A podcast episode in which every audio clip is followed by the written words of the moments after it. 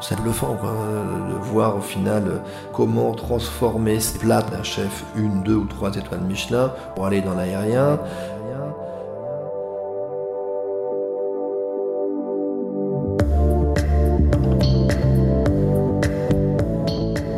Ils recherchent l'explosion des saveurs, la séduction des papilles et ont fait de la gourmandise le cœur de leur métier. Pour ça m'intéresse, dans cette nouvelle saison de podcast Ma vie avec la cuisine, six chefs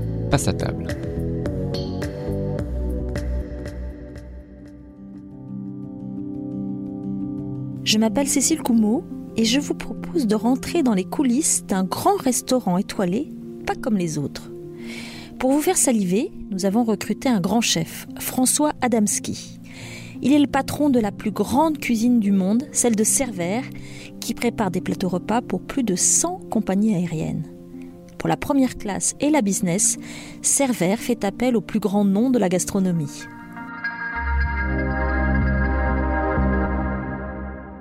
Vous voyez, on a la chance d'avoir euh, Guy Martin en place signature. On avait eu euh, euh, Olivier Belin qui nous faisait rêver sur les poissons.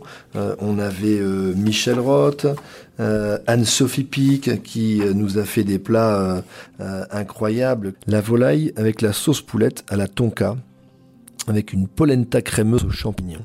Rien que d'en parler, euh, ça fait saliver, mais c'était vraiment euh, un plat extrêmement euh, intéressant. après, Arnaud Nallemand qui nous avait fait lui aussi rêver, et je pense que son plat qui nous avait vraiment bluffé, c'était son confit d'agneau, jus au curry vert, purée de pommes de terre moelleuses, chapelure de flocons de pain croustillant. C'était vraiment ça chauffe tranquillement. Il y a le côté moelleux, la pomme de terre, le beurre. Enfin bon, voilà, on a vraiment la chance d'avoir ces, chefs euh, qui nous font des, des créations, qui nous font rêver. Ces chefs étoilés, François Damski les côtoie en permanence. Cette opportunité ne lui a pas échappé quand il a dû prendre la décision de passer des cuisines de son restaurant à celles de Cervère. Il a découvert un autre monde, celui du catering, cette restauration collective haut de gamme.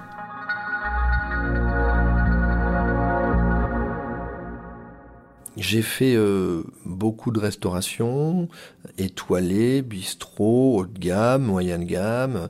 Et, quand euh, Boris Eloi, qui est aujourd'hui euh, mon, patron direct, m'appelle un jour, il me dit voilà, écoute François, Michel va bientôt partir, est-ce que tu serais intéressé pour le remplacer?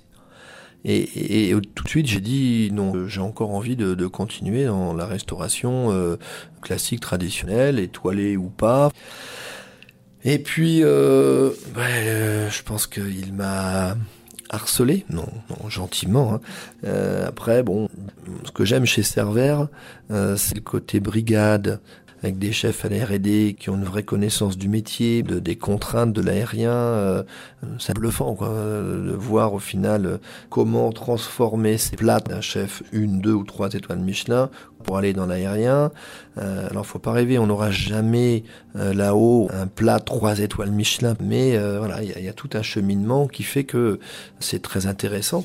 Je suis plus trop en cuisine mais euh, je, je, veux quand même être sur le terrain. Euh, j'ai jamais été euh, le chef à arriver à 11h, tout est fait, merci, au revoir, je fais le service, je me vais.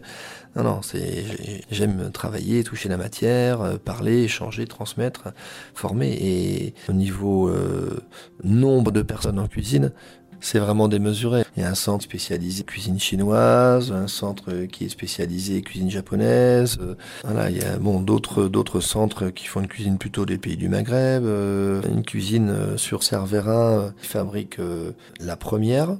Il fabrique bien sûr pour la business.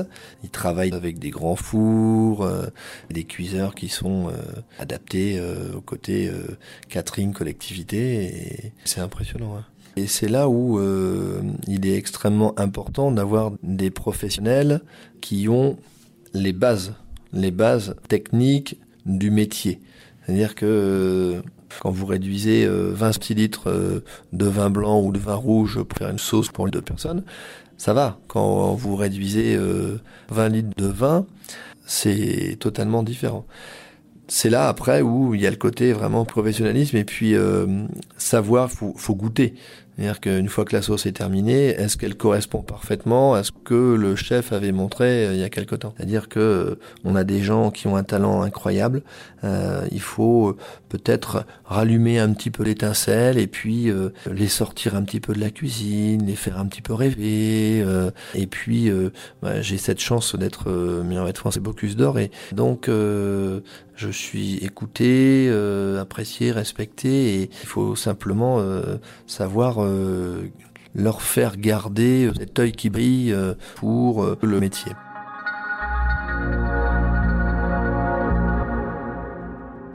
Avant d'arriver chez Cerver, François Adamski avait déjà un beau palmarès. Pour le grand concours international qui est le Bocuse d'Or, il avait mis toutes les chances de son côté en choisissant comme second Amandine Chéniaud, qui officiera ensuite dans les cuisines de grands hôtels comme le Plaza Athénée, le Ritz et le Meurice. J'ai fait la sélection euh, du Bocuse d'Or. Je vais euh, en finale et puis euh, ben, j'ai la chance d'être lauréat du Bocuse d'Or en 2001. Alors là, le thème du, du Bocuse d'Or, c'était le loup et l'agneau. Donc il y avait un plat pour 12 personnes à réaliser autour du loup, donc le bar, que l'on a travaillé entier, présenté, farci avec de la Saint-Jacques, de la truffe, du foie de lot. C'était, ça a été un moment fantastique éreintant. Euh, non, c'était euh, un grand moment de, grand moment de bonheur. Je crois que ce que j'ai vraiment euh, beaucoup aimé, c'était avec Amandine, on, on a vraiment fait qu'un lors du concours, et je crois que c'est là où j'ai vraiment pris toute la mesure du côté équipe, partenariat, euh, sensibilité. Bah, ça a été un moment fantastique. Et puis après, ben, euh, j'ai obtenu le meilleur V de France euh, en 2007. Le meilleur V de France, c'est le Graal. C'est un honneur de porter ce col tricolore tous les jours. Le jour J, c'est une émotion hyper forte que je mets à la même hauteur qu'au Bocuse d'Or.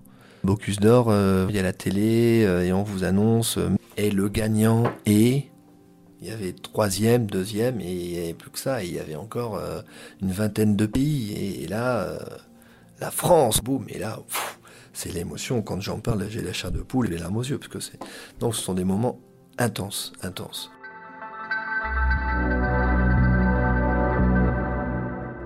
Dans son bureau chez Cervère, la blouse de mof avec le col bleu-blanc-rouge est toujours accrochée au porte-manteau. François Adamski est fier de ce parcours qui a commencé, comme pour beaucoup de chefs, dans la cuisine familiale quand je rentrais à chaque fois de l'école euh, ou en vélo, j'avais la chance de rentrer le midi. J'arrivais, je disais mais qu'est-ce qu'on mange? Et à chaque fois, euh, je montais sur un petit tabouret, je regardais comment on fait et, ça sent bon. Ça, ça m'a vraiment donné envie. Chez ma grand-mère, euh, avec les les tantes qui étaient là aussi, ça, ça sentait bon.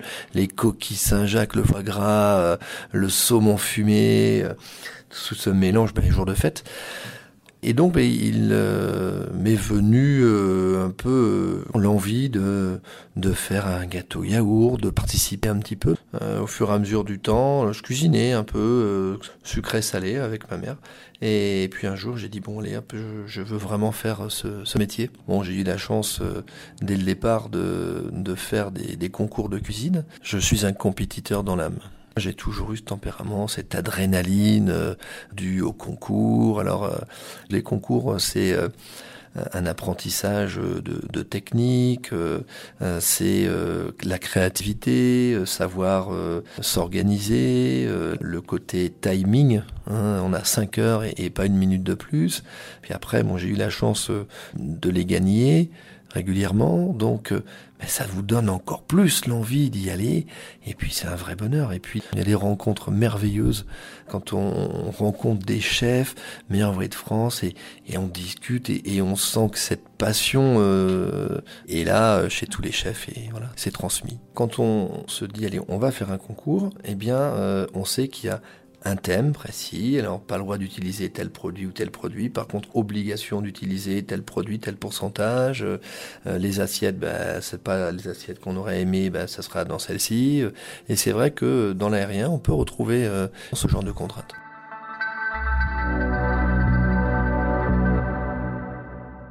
Pour Pour délivrer 210 000 plateaux repas par jour, Server s'appuie sur 380 personnels de cuisine et une logistique impressionnante. Mais le plus complexe, c'est de concocter des mets dignes d'un 3 étoiles, alors qu'ils seront servis et réchauffés à plus de 10 000 mètres au-dessus de la mer, dans un avion qui ne ressemble en rien à un restaurant gastronomique.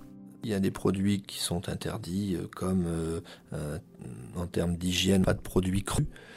Après, on a obligation dans des cuissons de monter à certaines températures, encore une fois, pour l'hygiène. Après, il y a quelque chose qu'on n'imagine pas, c'est qu'il y a une perception du goût qui est différente dans l'avion.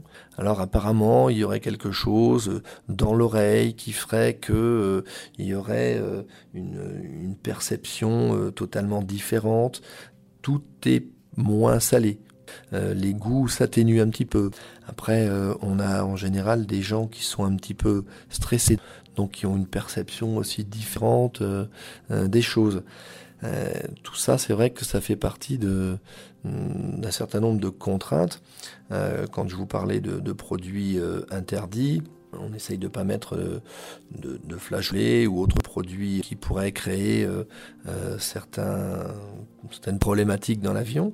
Donc, pour continuer sur les contraintes et les assiettes, on fabrique, c'est refroidi, on met en échelle pour aller dans les fours, ça part en camion, ça arrive dans l'avion, l'échelle est mise dans le four, et après c'est réchauffé. Donc on analyse les plats que nous montrent les chefs 3 euh, étoiles Merveille de France qui signent euh, la première et, parfois la business. Et donc en fait, on analyse et on essaye de se tenir au mieux dans les saveurs, dans les cuissons, mais c'est là où il faut avoir justement euh, la capacité à dire on est dans l'aérien. Mettons, euh, on prend un, filet de volaille euh, farci au foie gras, euh, le foie gras que l'on veut bien rosé à cœur, la volaille qui soit également parfaitement tendre, avec servi avec une émulsion d'une sauce suprême que l'on met avec de la mousse. Vous voyez Bon là, la mousse, il faut l'oublier puisque on a personne qui va mettre un petit coup de bamix dedans. Euh, le foie gras, euh, euh, ben, on est forcément un tout petit peu en surcuisson, ainsi que la volaille parce que on doit amener une température pour l'hygiène. J'ai eu la chance très peu de temps d'aller déguster la cuisine d'un chef qui va signer. C'était fantastique, fantastique et j'avais dégusté ces plats signature, c'était très très très très bon. Mais vous n'avez pas déjà le côté euh, vu quand l'assiette arrive, vous faites waouh. Puis après derrière, prenez tel produit et puis ça et puis la petite sauce qui vient de vous ajouter. Ça reste euh, du 3 étoiles parce que c'est l'accord des saveurs, des assaisonnements euh, qui fait que mais après, il y a le côté exceptionnel. si on veut manger euh, la cuisine du chef 3 euh, étoiles, il ben, faut aller chez lui. François Adamski n'a pas dit son dernier mot. Chez Cerver, il a bien l'intention de s'approcher encore plus de l'excellence, en travaillant avec les chefs du service recherche et développement, en formant les jeunes qui n'ont pas fait d'école hôtelière à des techniques très pointues. Et là, son œil s'allume, car il sait qu'il va pouvoir cuisiner à nouveau. Enfin, un autre chantier lui tient à cœur, transformer les stewards et hôtesses en serveur de luxe. Les PNC, personnel navigant, c'est le dernier maillon de cette grande chaîne. Ce sont eux qui amènent aux passagers l'assiette. Alors, avec élégance, avec connaissance du produit, euh, connaissance du, chef. C'est tout ça, tout ça que j'aimerais essayer de d'affiner, parce que ils le font déjà, mais c'est mon côté justement euh, chef où euh, on faisait des briefings régulièrement, où on échangeait. Il faut que le maître d'hôtel dans un restaurant connaisse parfaitement le plat, il faut qu'il ait déjà goûté. Et c'est exactement pareil les gens qui sont au sol, qui fabriquent, s'il n'y a pas les PNC dans les avions, ben, ils n'ont pas de métier, et vice-versa. Donc il faut qu'il y ait une notion de respect du, du plat, de respect du personnel euh, au sol. Et alors tout ça, ils l'ont, mais moi j'aimerais encore euh, euh, insister un petit peu plus et les sensibiliser à ça.